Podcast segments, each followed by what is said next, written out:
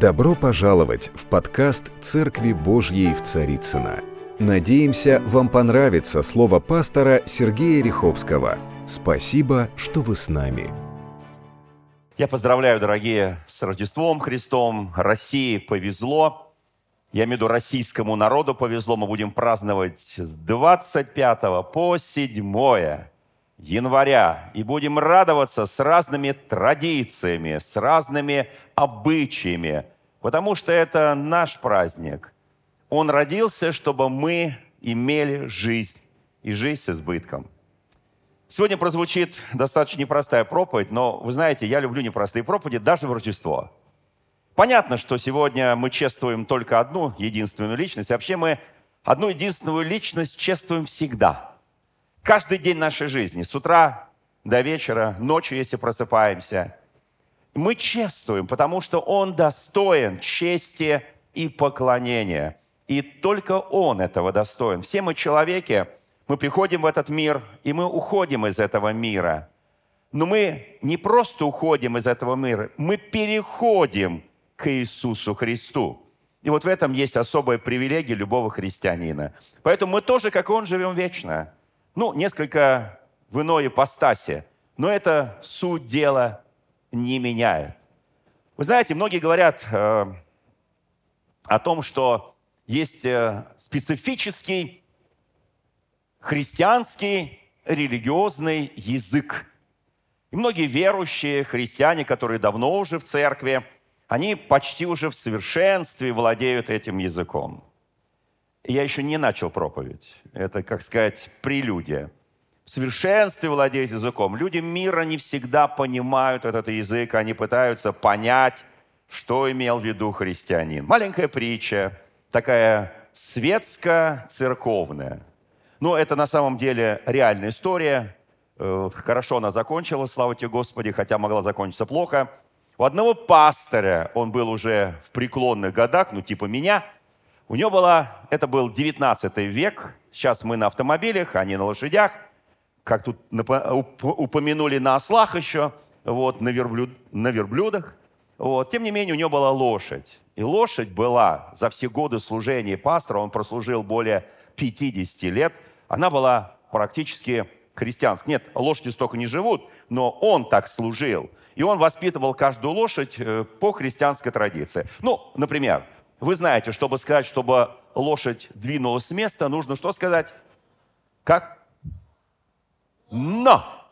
Но! По-английски «но» это вообще ничего не делает, да?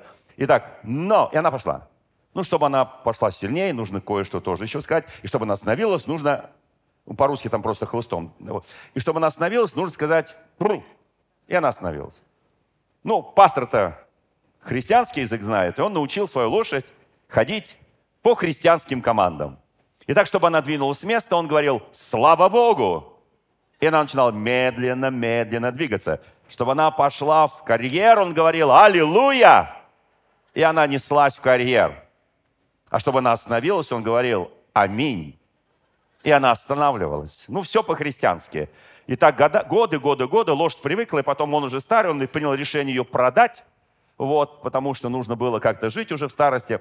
И он продает лошадь и объясняет новому покупателю, а покупатель не очень христианин, далекий, ну так, прохожанин, прихожанин.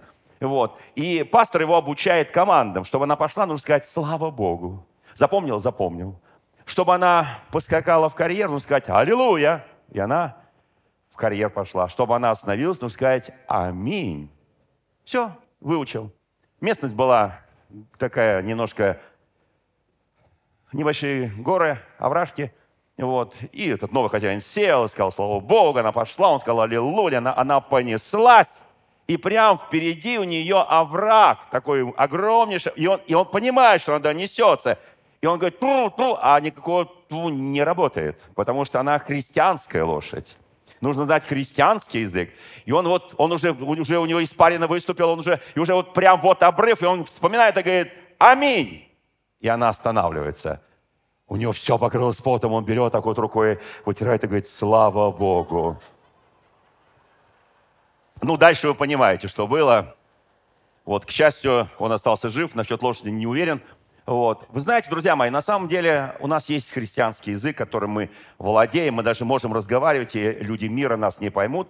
Но, вы знаете, на самом деле очень важно, Христос говорил с людьми языком того народа, в котором Бог позволил ему прийти в этот мир. Он хорошо знал обычаи, традиции, он говорил притчами, и он говорил понятным языком. И это не был язык храма, это был не храмовый язык, не церковный язык. Это был язык простолюдина. И вы знаете, Евангелие, Новый Завет, написано на греческом языке, на древнегреческом, на языке койты. Койты – это язык рынка, язык улиц, язык простого народа. Сегодня мы так говорим, о, возвышенный язык Евангелия. Да, он сейчас у нас очень возвышенный, вот, но он был языком простого народа. Это очень важно, это принципиально, потому что мы должны понимать, что Иисус сказал, даже если слепой пойдет за Иисусом, он не заблудится, ему будет все понятно. Когда меня пригласили в Совет президентский, потом в Общественную палату России, я был вынужден на ходу учить светский язык, потому что я вырос в семье христиан, я вырос в церковной семье, я воспитывался всю жизнь в церкви, и для меня всегда был таким сложным, понимаем язык, которым говорит мир. Да, я выучил обычный, нормальный светский язык, чтобы говорить и выступать с высоких трибун. Но для меня все-таки большая привилегия знать, как по-современному говорить на евангельском языке. А, вы знаете, я хочу прочитать одну историю, которая записана, это реальная история, которая записана а, в хороших умных книгах. А, вот мы сегодня пели рождественские гимны, да? Ну, слово «Рождество», оно понятно, хотя в некоторых странах уже запрещено. Ну, так случилось. «Мэри Крисмас» не во всех странах, то есть э, «Счастливого Рождества» уже говорить не во всех странах можно. За это можно получить штраф. Вот. Но, тем не менее, в XIX веке, в начале XIX века еще Европа была такой, знаете, ну, практически христианской, где христианство было понятно любому человеку от простолюдина до королей, до высшей элиты общества. Я слово «элита общества» сегодня в проповеди буду вспоминать несколько раз. И вы знаете, а, случилось так, что на Рождество 24 декабря 1800 18 года, давно это было, в небольшом немецком городке, где был очень хороший, добросовестный пастор. Маленький городок, маленькое село. Вдруг внезапно сломался старый орган. Вообще органы нужно иногда обновлять, и вообще аппаратуру тоже. Но так случилось, сломался орган – и он вдруг понимает, что а, в храмах в те годы только на органе, только начинали а, вводиться гитары, и то это было в Западной Европе, в наших храмах еще этого по сей день не присутствует. Тем не менее, и исправить орган уже не было времени. И пастор, рассуждая вслух, искал выход из создавшего положения. Он говорит, ну если нельзя играть на органе, можно попробовать аккомпанировать на гитаре. У нас сегодня гитара основной инструмент, да. Вы знаете, и он э, не нашел ни одной рождественской песни, которую можно было бы петь под гитару. Все песни, все псалмы пелись под орган. И вот тогда его звали Иосиф Мор, обратил свой взор к небу, помолился и сказал, «Господи, дай мне новую песню, для славы Твоей. Было раннее утро, еще не расцвело, на темном небе ярко сияли звезды. Большинство еще спали в своих кроватях. Пастор взял перо и начал писать. Тихая ночь, дивная ночь. Дремлет все, лишь не спит. Благоговение святая чита. Чудным младенцам полны их сердца. Радость в душе их горит. Он на мгновение выглянул в окно, так же тихо падал снег, большими шапками на деревьях, на крышах. Кругом ни звука, только в сарае слышалась возня животных. пастору казалось, что ангел шепчет ему продолжение нового гимна, и он торопливо начал писать. «Тихая ночь, дивная ночь, глаз с небес возвестил, радуйся, ныне родился Христос, мир и спасение всем Он принес, свыше на свет озарил». Уже расцвело, во дворе залаяла собака, в сарае заблеяли овцы, совсем как на Вифлеемских полях. И он дописал третий куплет. Быстро оделся и пошел к сельскому учителю музыки Францу Груберу, который всегда играл на церковном органе. Он говорит, подбери мне для гитары новую песню на Рождество. И к вечеру учитель музыки вместе с детьми разучил новый псалом на новую мелодию. Он всем понравился. И детский хор дружно запел проникновенно «Тихая ночь, дивная ночь». К небу нас Бог призвал, о, да откроются наши сердца, и да прославят Его все уста. Он нам Спасителя дал. Давайте мы вместе споем один куплет. Давайте представим. Не-не, сидите, пожалуйста, сидите. Положение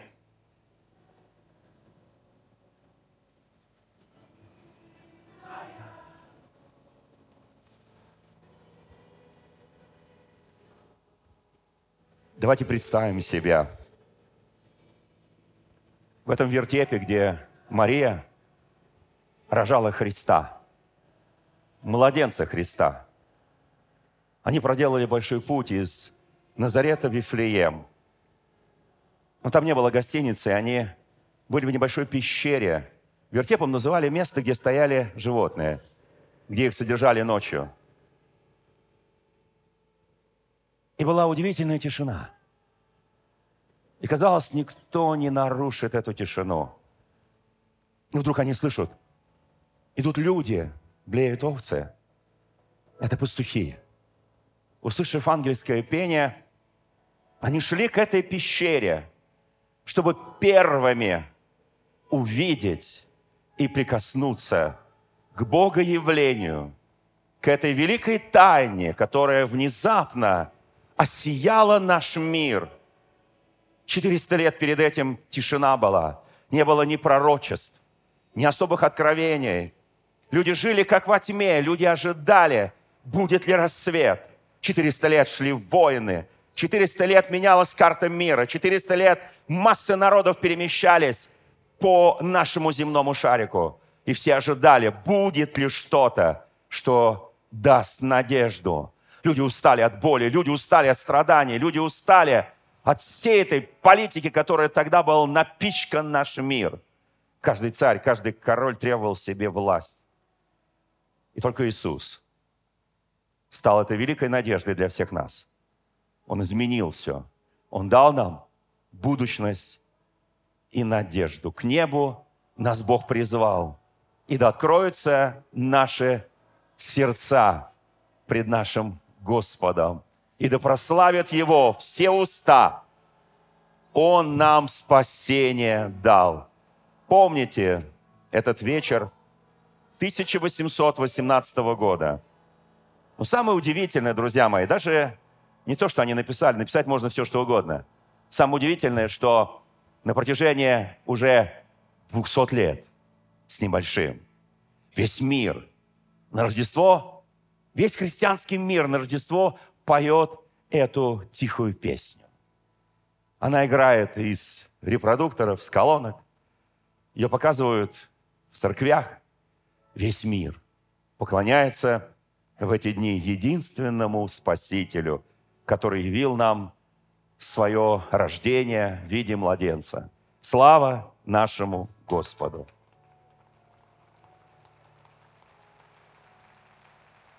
Итак, запомните, когда ломается орган, это не, не так уж и плохо. Значит, Бог начинает давать новые уникальные инструменты, новые уникальные возможности, новые гимны, новую музыку. Иисус сказал, все творю все новое. Он творец всего нового. И когда меня спрашивают, а как в евангельской церкви, на чем играют? Я говорю, на всем. Все, что играет, мы играем на этих инструментах. А какие вы поете, э, так сказать, стили музыкальные гусе? Как хорошо, правда, да? Евангельская церковь, она, она прославляет нашего Господа Иисуса Христа на всевозможных инструментах, всевозможные стили музыки. Слава нашему Господу! Вот в этом, потому что все дышащее, Писание говорит, и не дышащее тоже, да нашего Господа. Аминь. Итак, сломанный орган и тихая ночь. Можно взвесить на весах. Орган уже вряд ли, может быть, даже существует, а может быть, от него какая-нибудь там дека осталась или пару труб. А вот эта песня, она миллионы, миллионы, миллионы, миллионы, сотни миллионов людей ее поют. Слава Господу! Я хочу, чтобы в новом году Господь вдохновил. Что-то у тебя сломается, не переживай. Значит, Бог что-то даст особенное, что-то новое – он пойдет, ты пойдешь совершенно неизведанным путем, ты возьмешь те инструменты, которыми ты еще не пользовался в своей жизни. Это не только в музыке, это в любом деле. В твоей работе, в твоем служении, в твоем доме. Иногда, если что-то ломается, не переживай об этом. Если ты христианин, доверься Господу, и Он даст тебе уникальную замену. Вернее, даже не замену, а что-то лучшее, намного лучшее – Итак, друзья мои, напомню старую поговорку. Бог дал человеку два уха и один рот, чтобы он больше слушал и меньше говорил. Итак, я как проповедник буду говорить, а у кого два уха, пожалуйста, слушайте. А, мне, мне, мне очень нравится, а, знаете, некоторые еврейские пословицы. Если пропали, украли, утеряны деньги, мудрые евреи говорят, спасибо Господи, что взял деньгами. Так, не долетело, я так чувствую. Спасибо Господи, что взял деньгами. Деньгами, деньгами. Ничего страшного, если над тобой смеются. Гораздо хуже, когда над тобой уже плачут. Если проблему можно решить деньгами, это не проблема, это расходы. Вот евреи, молодцы. Молодцы, слава Богу! Мне очень нравится. Знаете, кто вообще никогда не спотыкается? Никто не спотыкается лежа в кровати. Это тоже их мудрость. Итак, теперь переходим к проповеди. Все, что я говорил перед этим, оно не просто так. Проповедь называется, она рождественская, она называется «Плач Рахили». Кто-то подумал, а кто такая Рахиль? А почему она плачет? У нас сейчас Рождество. Может быть, не стоит на Рождество плакать? Может быть, стоит. Может быть, не стоит. Я знаю, что в этом мире, все, что рождается в этом мире, оно рождается через боль. Евангелие от Иоанна, 12 глава, стих 24.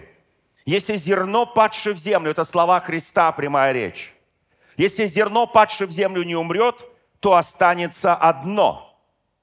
А если умрет, то принесет много плода». Иисус говорил, знаете, семя представляет из себя зародыш, окруженный скорлупкой.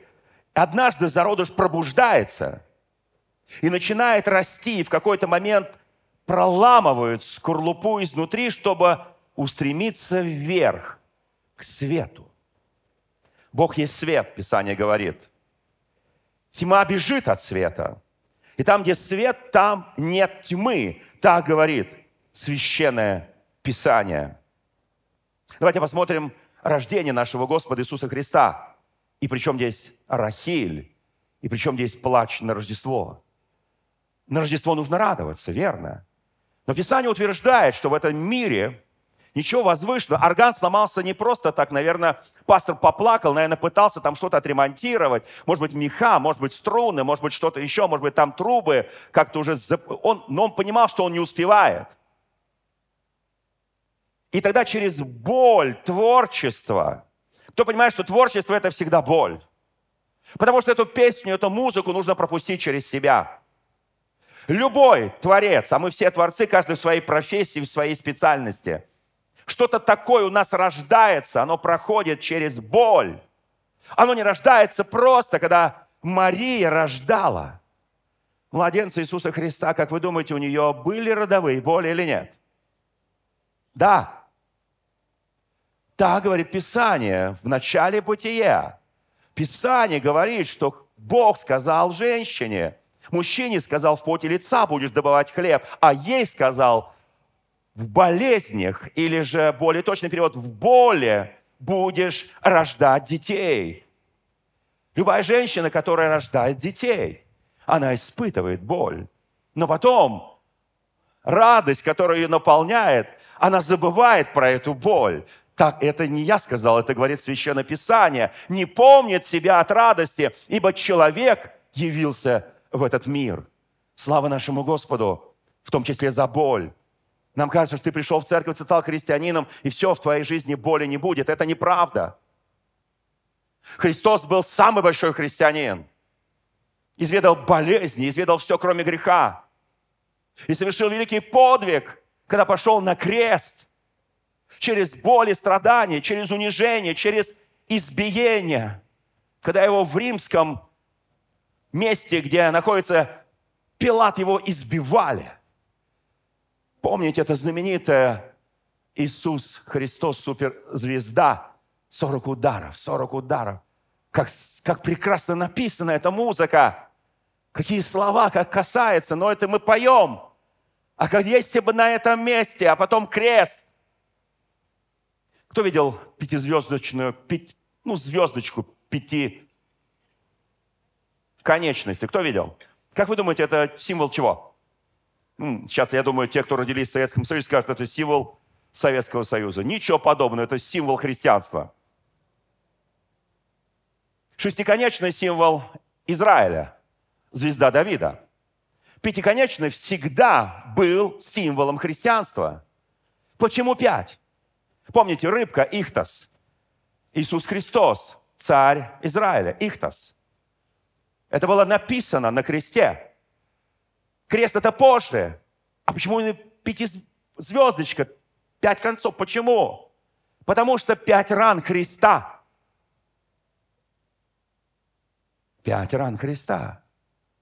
Послушайте, так изображали христиане хри... страдания Христа. Первые храмы, которые были построены, они были все пятикупольные. Все. Это было, они были посвящены только Христу. Это по, все, дьявол очень многое ворует у христиан. Ворует песни, музыку, ворует наши обычаи, традиции, ворует все. Он всегда, он ничего не может сотворить сам. Дьявол не творец, он ничего не творит. Он только крадет. Давайте я прочитаю быстро. Иисус родился в иудейском городе Вифлееме во времена правления Ирода.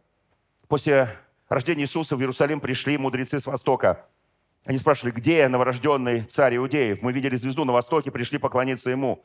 Услышав об этом, весь царь, весь Иерусалим встревожился. Вы знаете, когда религиозные люди, которые ищут истину, приходят к царям и спрашивают эту истину, знаете, что происходит с царями? Они начинают тревожиться. Они начинают волноваться, потому что царь, политика – всегда думает, что это покушение. Вот элиты, они думают, особенно политические элиты, они думают, что церковь покушается на их некое место в государстве, в мире, в геополитике. Это очень серьезно то, что я говорю. Он встревожился. Вспомните, когда умер Иосиф. Это книга «Исход», первая, вторая главы. Умирает Иосиф. Приходит новый фараон, который не помнит всего, всей благодетели, который делал Иосиф. Он приходит, и он видит, как народ Божий Израиля, они рождаются, рождаются, рождаются и становятся больше, больше, больше, больше, больше, больше. И тогда он делает решение, чтобы призывать себе павиальных бабок. Павиальные бабки – это не были еврейки, это были египтянки. Он призывает себе павиальных бабок и говорит, когда рождается у евреек мальчики, убивайте их в момент рождения. убивайте их. В этом мире никто не придумал никаких более лучших схем сохранить свое положение в обществе и в мире, как только через смерть и убийство. Я сейчас говорю простые вещи, которые прописаны в Священном Писании. Но повиальные бабки, будучи не еврейками, они боялись Бога. Так говорит Священное Писание, и они не убивали мальчиков еврейских. И когда их призвал опять фараон, увидев, что мальчиков опять много бегает по улицам Египта, и спрашивает, а как, бабки, почему? Они говорят, понимаете, есть, э, знаете, мне очень не нравится это выражение, но я его скажу, в данном случае оно подходит. Святая ложь во спасение. Ну, так как они не были христиане, не были иудеи, у них, видимо, это, может быть, в традиции. В, э, в, в, их традиции солгать ради спасения. Может быть, у нас такой традиции нет. Не лгите ради спасения, друзья мои. Говорите за правду и только правду. Слушайте, и там происходит, они говорят, прежде чем мы придем, как только мы приходим к еврейкам, мы павиальные бабки, чтобы принять роды, а все знают, что слово павиальная бабка? Это как сейчас акушер. Это принимают роды. Мы, говорит, приходим, они уже родили, уже мальчик бегает. Куда убежал, не знаю. Они, говорит, крепкие. Они, говорит, быстро рожают. С девочками они мучаются, а вот с мальчиками раз и все. Ну, немножко так они, конечно, приукрасили все это. Понятно, что все рождают, начиная с первой книги Библии, «В муках будешь рождать». Господь сказал Еве. Это никто не отменял. Послушайте, и, и тогда, значит, фараон говорит, хорошо, понятно, понятно, вы боитесь убивать, тогда всех мальчиков, рожденных, бросать в Нил. Помните? В воду. Моисей, имя переводится как, кто помнит? Спасенный из воды.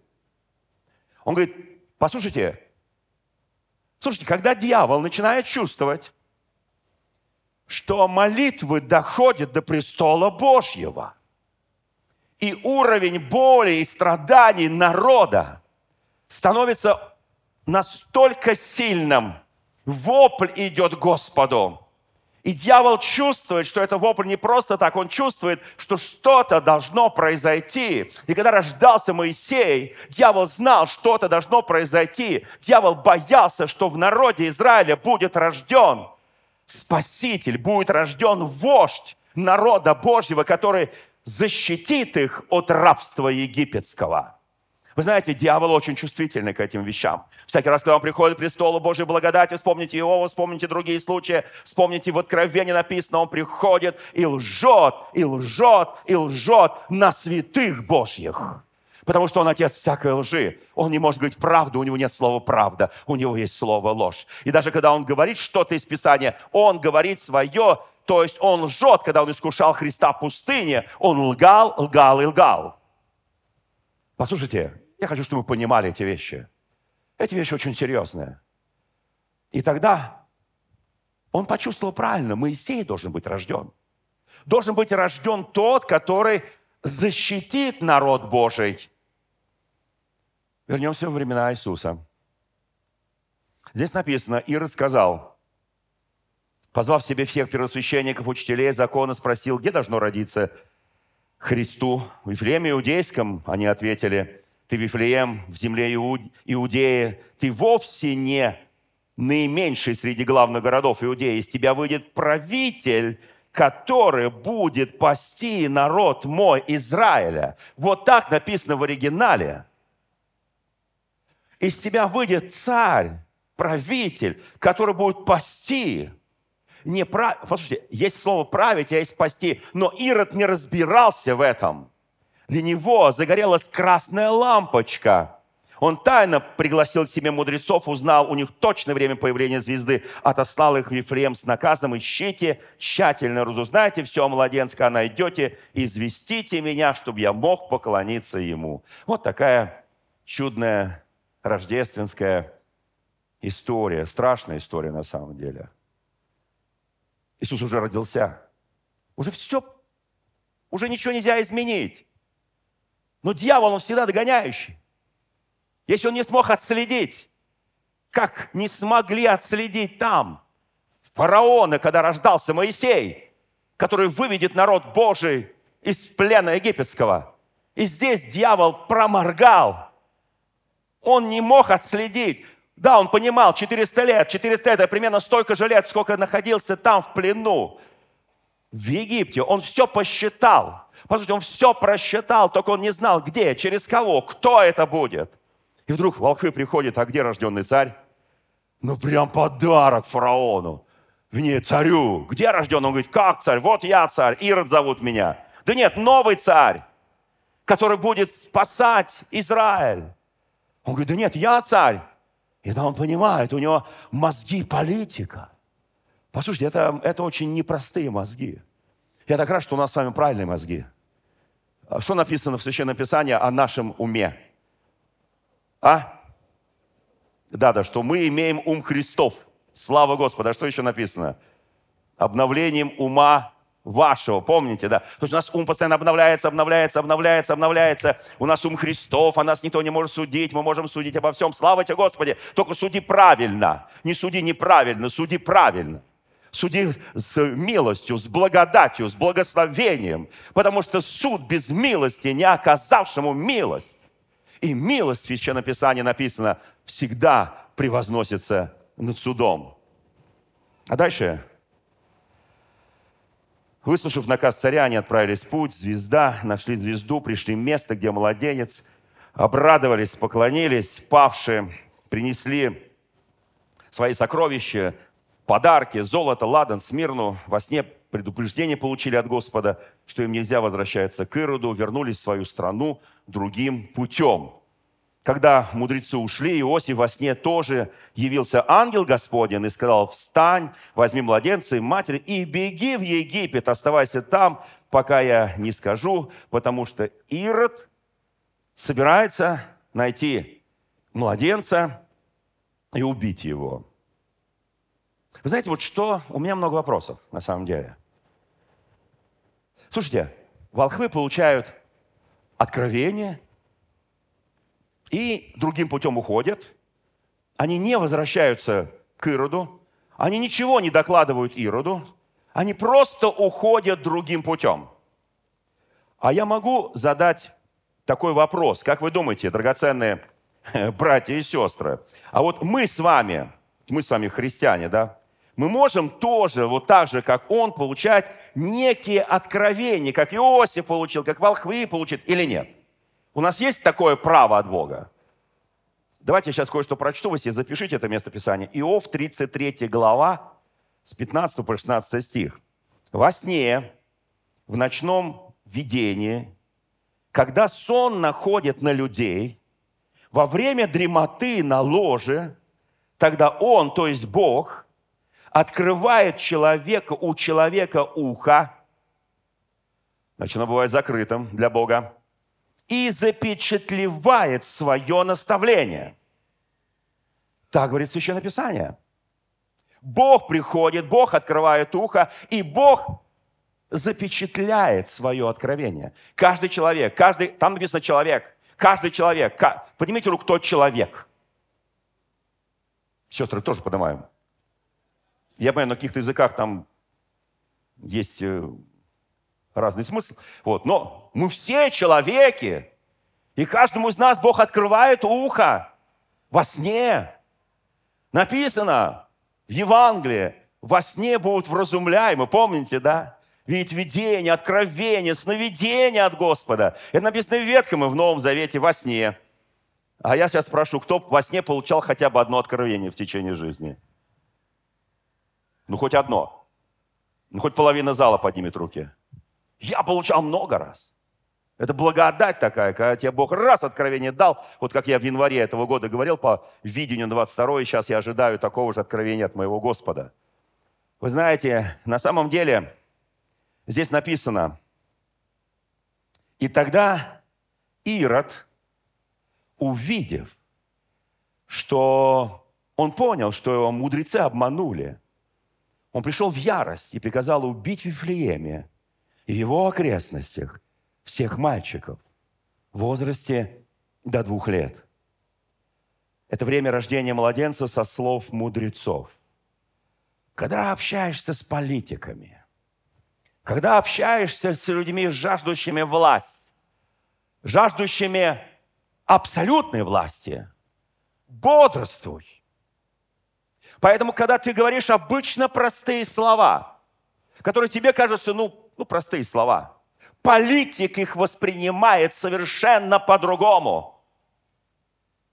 Он спросил мудрецы, как вы думаете, сколько лет младенцу Иисусу? Они еще в Вифлееме, они еще не ушли в Назарет. Я сейчас не буду объяснять почему, но это есть определенная тайна. Послушайте, они еще не ушли в Назарет. И вот здесь он спрашивает, а примерно мальчику-то сколько может быть лет? Они говорят, ну где-то меньше двух. Это был приговор. Я всегда думаю, Господи, но можно было как-то, чтобы в этот момент, если ты а, кому-то открываешь ухо во сне, неплохо было бы Ироду закрыть все уши на время, когда говорили волхвы. Но откровение Иеремии говорит о том, что так будет. Так будет. Послушайте, нам непонятно, мы человеки. Мы не понимаем тайну страданий, мы не понимаем тайну рождения, мы не понимаем тайну жизни.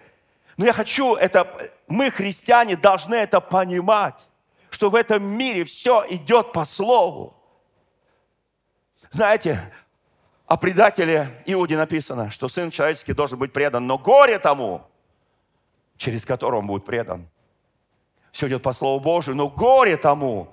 Вы знаете, здесь написано, что исполнилось порочество Иеремия. Голос слышен в раме, плач и горькое рыдание. Плачет о детях своих Рахиль, не хочет утешиться, потому что их больше нет. Рождество плач Рахили, убитые дети. Жертва. Колоссальная жертва была принесена безбожной светской властью, чтобы защитить свое право на престол.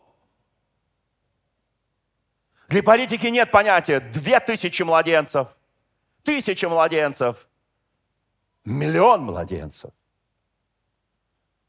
Послушайте, то, что написано здесь, еще раз открывает нам удивительную радость в Иисусе Христе, что мы понимаем, что мы с вами христиане, мы живем по-другому, мыслим по-другому, видим мир по-другому, видим жизнь по-другому и исповедуем божественную любовь ко всему, что создал Бог. Даже гибнущим, погибающим, даже грешникам, даже те, которые находятся сегодня одной ногой уже там в аду, мы пытаемся их спасти. Мир устроен по-другому.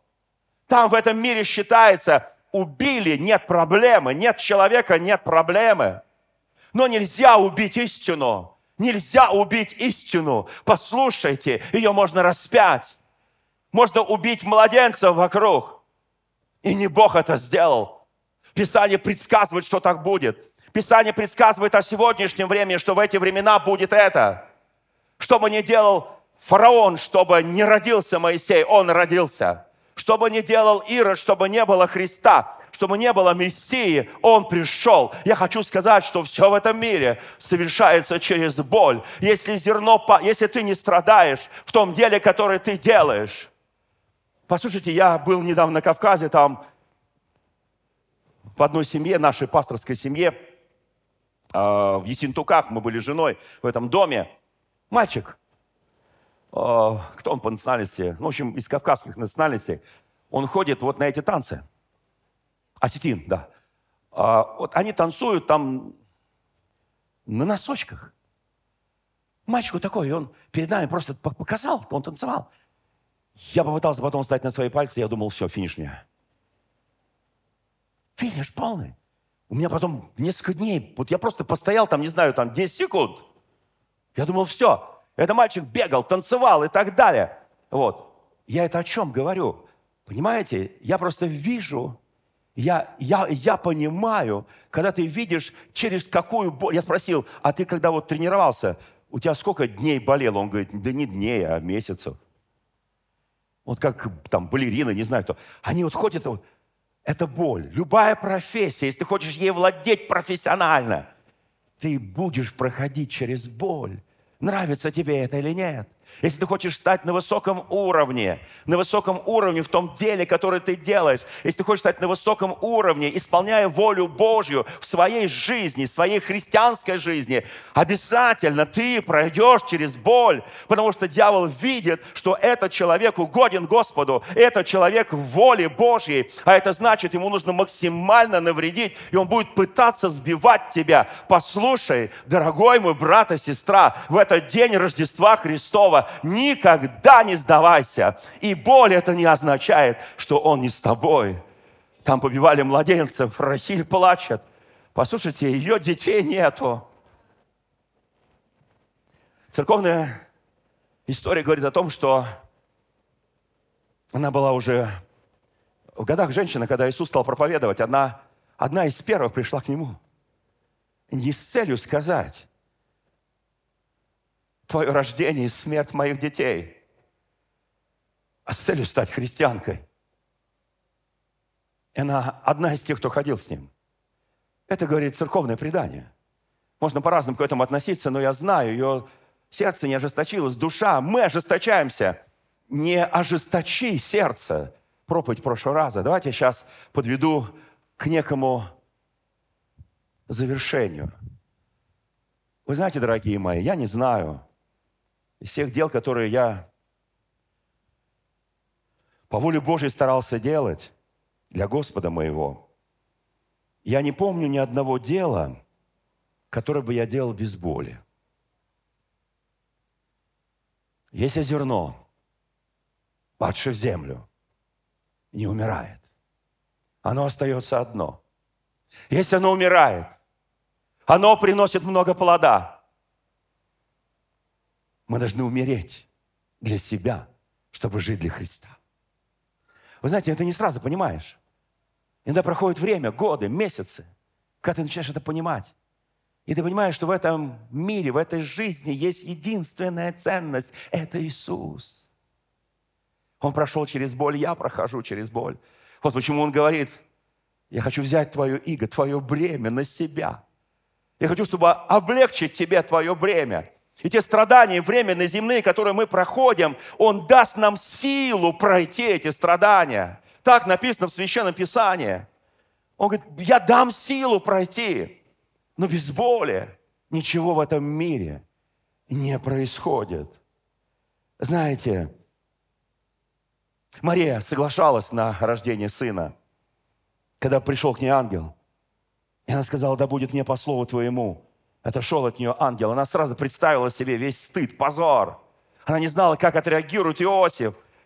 Может быть, он, а Писание говорит, он хотел отпустить ее, чтобы ни ей, ни ему не было позора, чтобы ее не побили камнями.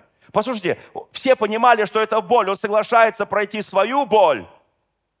Я не знаю, умирая Иосиф, что думал о рождении Иисуса.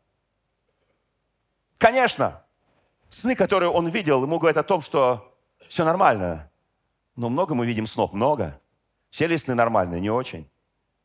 Как разобраться в этом духовном мире? Как понимать этот духовный мир? Вы знаете, дорогие мои, рождение Иисуса, рождение Иисуса – это ответ на то, чтобы мы понимали, для чего. Помните, я остановился в прошлый раз, что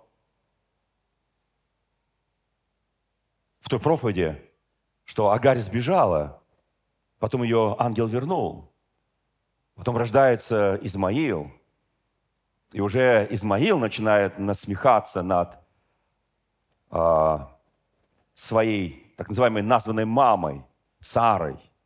Все меняется. Агарь, может быть, уже меньше насмехалась, ей все хорошо, у нее есть сын. Но времена меняются, и вот вдруг Сара зачала и родила Исаака. Кто знает, как Исаак переводится на наш любимый, великий, могучий русский язык? Он смеется, тот, который будет смеяться. Так переводится имя Исаак на русский язык. И мама его смеялась, Сара, и над ним насмехались. Помните, да, Измаил насмехался. Ну, кто помнит эту историю, да? Такая чудная история, да? Вот. А имя Измаил переводится на русский язык Бог все слышит. Измаил, от которого пошли арабы. Они тоже семиты. Послушайте, и вот мы, я на этом закончу проповедь. И вот что здесь написано. Сара говорит Аврааму, прогони эту рабыню, ее сына, потому что сын этой рабыни не разделит наследство с моим сыном Исааком. Авраам был сильно огорчен, потому что это был его сын. Вы знаете, вот что такое Библия? Что такое Писание, Евангелие? Мы здесь сталкиваемся с обычными житейскими историями, через семейными историями, истории рода, истории племени, истории народа, через которые красной нитью проходит Божье откровение. И люди, либо они стоят на основании слова, либо они не стоят на основании слова. Если они стоят на основании слова, они побеждают. Если они уходят с основания слова, они проигрывают. Итак, у него два сына. Тот, кто смеется, или над кем смеются, можно так перевести. И имя второго. Да услышит Бог, или Бог слышит все. Давайте быстро посмотрим. И Авраам отпускает Агарь, ее сына, потому что ему Бог сказал, не огорчайся за мальчика. О, друзья мои, если бы нам вот так Бог вот... У кого есть дети? Поднимите руку. Кто настоящий отец? Про маму сейчас не спрашиваю, про отца. У нас же в России, слава тебе, Господи, сейчас уже есть отцы, которые не бросают своих больных детей. Иногда их мамы бросают. Я знаю целое сообщество, ко мне приходят на прием в общественную палату. Там одна организация, 10 тысяч отцов, которые без жен воспитывают своих детей. Ва, круто! Это я только в Москве. Я не знаю, что там по всей России. Послушайте, Бог говорит, не огорчайся за мальчика и рабыни, хотя тебе отдали ее в жены, но на рабыня. Послушайся Сары и сделай все, что она говорит, потому что через Исаака ты будешь иметь семя, которое я тебе обещал.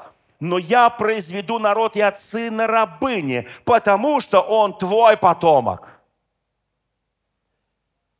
Слушайте, мы очень много, вот наши семьи, мы живем, наши друзья, наши родственники, дальние, близкие, мы иногда вот, знаете, вот думаешь, ну что в него сеять? Ну что я буду с ним говорить?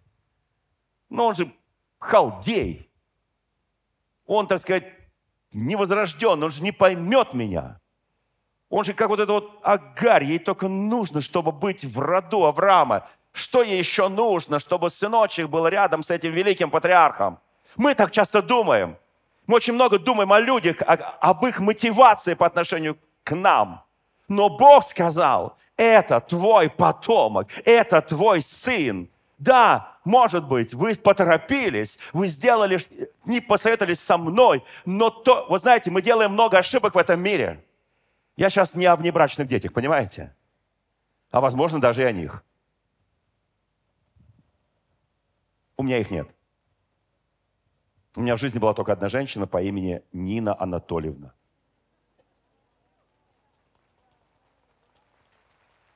И не потому, что я хороший, а потому, что он хороший. Он мне вложил это в меня. Все. Это невозможно взять. Все, что он вложил, это невозможно взять. Слушайте, возможно, у кого-то есть небрачные дети. Возможно, у кого-то есть дела, на которые ты посвящал время, а потом все разрушилось. И ты говоришь, что я убил столько времени, у меня столько, вот я бы вот это, вот это.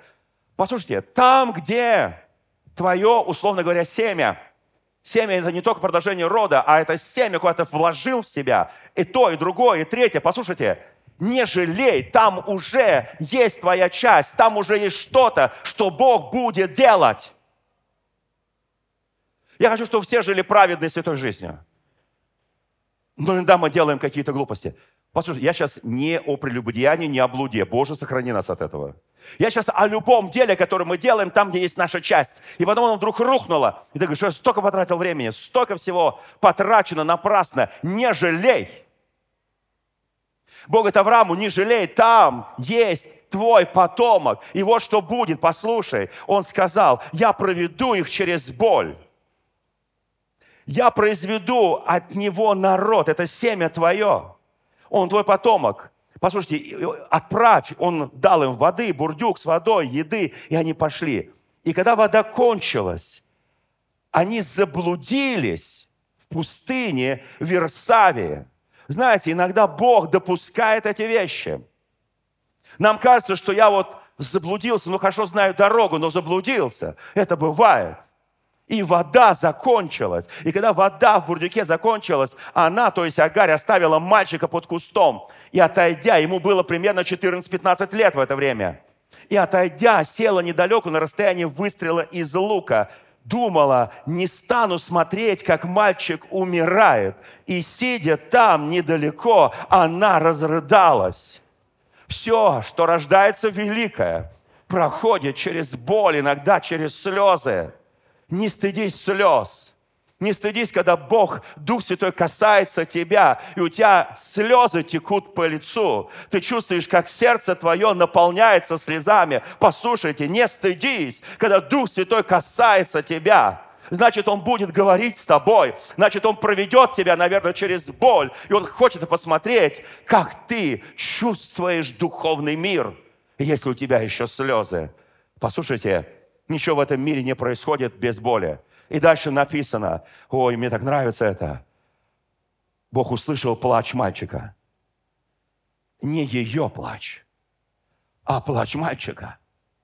Потому что он потомок Авраама. Потому что там семя его. Бог услышал. Знаете, Авраам ничего не чувствует. Авраам там уже наслаждается, и, и он, он играет с Исааком. Он опять играет со своей женой. Опять прекрасная семья, все хорошо. Проблема э, удалена, проблема ревности удалена. Нам так кажется, но там происходит событие, уже он отдал его Богу. Он говорит, послушай, Авраам, это твой потомок, но теперь ты о нем заботишься не будешь. Я о нем позабочусь. Отдай. Если ты не можешь позаботиться, не рви на себе одежду. Отдай это Богу. Там, где что-то, то, что ты посеял, отдай это Богу. Не всегда мы можем, ты не пойдешь, не побежишь в пустыню. Мальчик умирает, он плачет. И Бог говорит, послушай, Агарь, я не тебя услышал, я его услышал. И дальше написано, и ангел обратился к Агаре, но обратился к ней. Что с тобой, Агарь? Не бойся, Бог услышал. Имя Бог все слышит. Измаил, то есть ангел ей говорит, Измаил. Он ей говорит по-арабски, Измаил. Вернее, по-древнееврейски, это древнееврейское имя. Он говорит, Агарь, Измаил, все хорошо. Агарь, Измаил. Она говорит, что Измаил, он умер уже? Нет, его имя означает, Агарь, вспомни, Бог все слышит. Вспомни, пожалуйста, это имя. Бог все слышит. Вставай. Подними мальчика. Возьми его за руку потому что я произведу от него великий народ.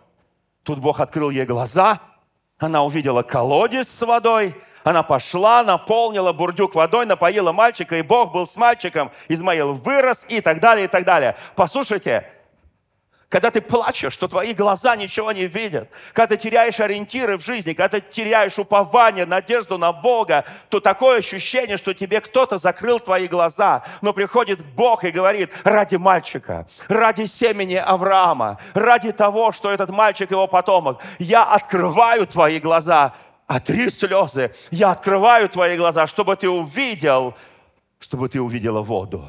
Наполни свой бурдюк, напои своего сына – и иди дальше той дорогой, которой ты шла. Я буду с тобой. Скажи аминь.